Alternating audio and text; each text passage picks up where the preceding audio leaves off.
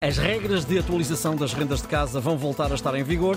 Ora, depois de um ano com aumentos limitados a 2%, as rendas podem voltar a ser aumentadas em linha com a inflação e o Estado é quem apoia quem precisa. Helena, bom dia. Olá. Helena, bom dia. Esta Último dia da semana. É verdade. Esta solução é melhor do que a anterior? Eu diria que, sem dúvida que é. Hum. Uh, sinteticamente, Ricardo, as rendas vão voltar a ser atualizadas conforme, conforme está na lei, o que corresponderá a uma subida de 6,9%. Mantém-se o apoio até ao máximo de 200 euros para pessoas que têm uma taxa de esforço superior a 35% e rendimentos uh, brutos inferiores a 2.800 euros mensais, que é o sexto escalão de IRS. Este apoio, que vai ser em 2024, este apoio é aumentado em 4,94%, garantindo assim um, que o aumento da renda suportado por quem mais precisa será apenas 2%, conforme, aliás, o Ministro das Finanças, eh, não sei que contas é que tem, mas diz que na prática a maioria das pessoas vai ter um aumento de 2%. E os que já são apoiados recebem ajuda automaticamente, enquanto os que ainda não são terão de a pedir.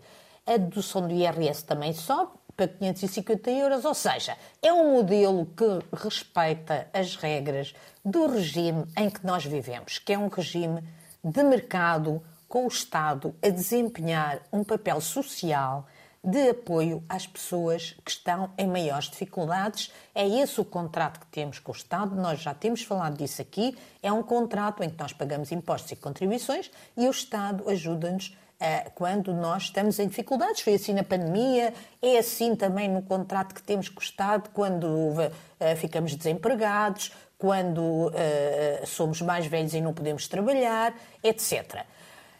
Isto é melhor porque, primeiro, não cabe, como acabei de dizer aos senhorios, pagar a política social, segundo, porque limitar as rendas, isto ainda é, é, é pior, não sei o que é que é pior, mas, sobretudo, é isto que é o mais grave, uhum.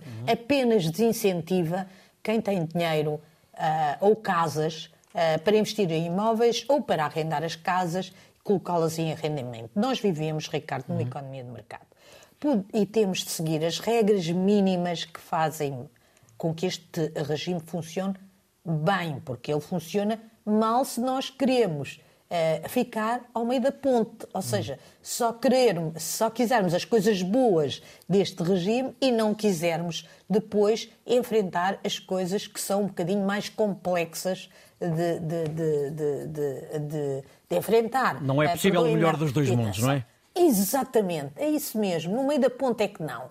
Os senhorios que investiram as suas poupanças em, imóveis para ir retirarem um rendimento, uhum.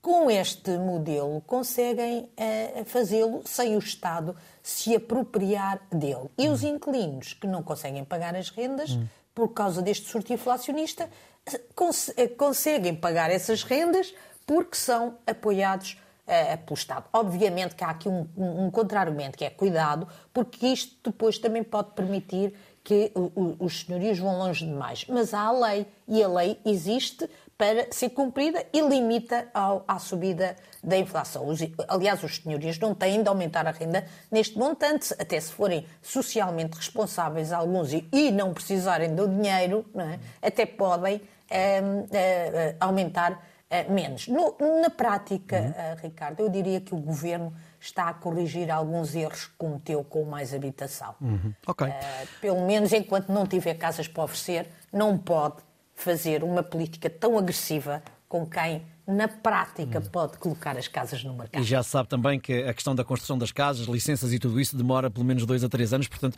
construção... Dois a três anos estás a ser um otimista. Um otimista, sim, de facto. Uh, Helena, bom fim de semana, voltamos a encontrar-nos nós daqui a 15 daqui dias. Uma semana. Exatamente.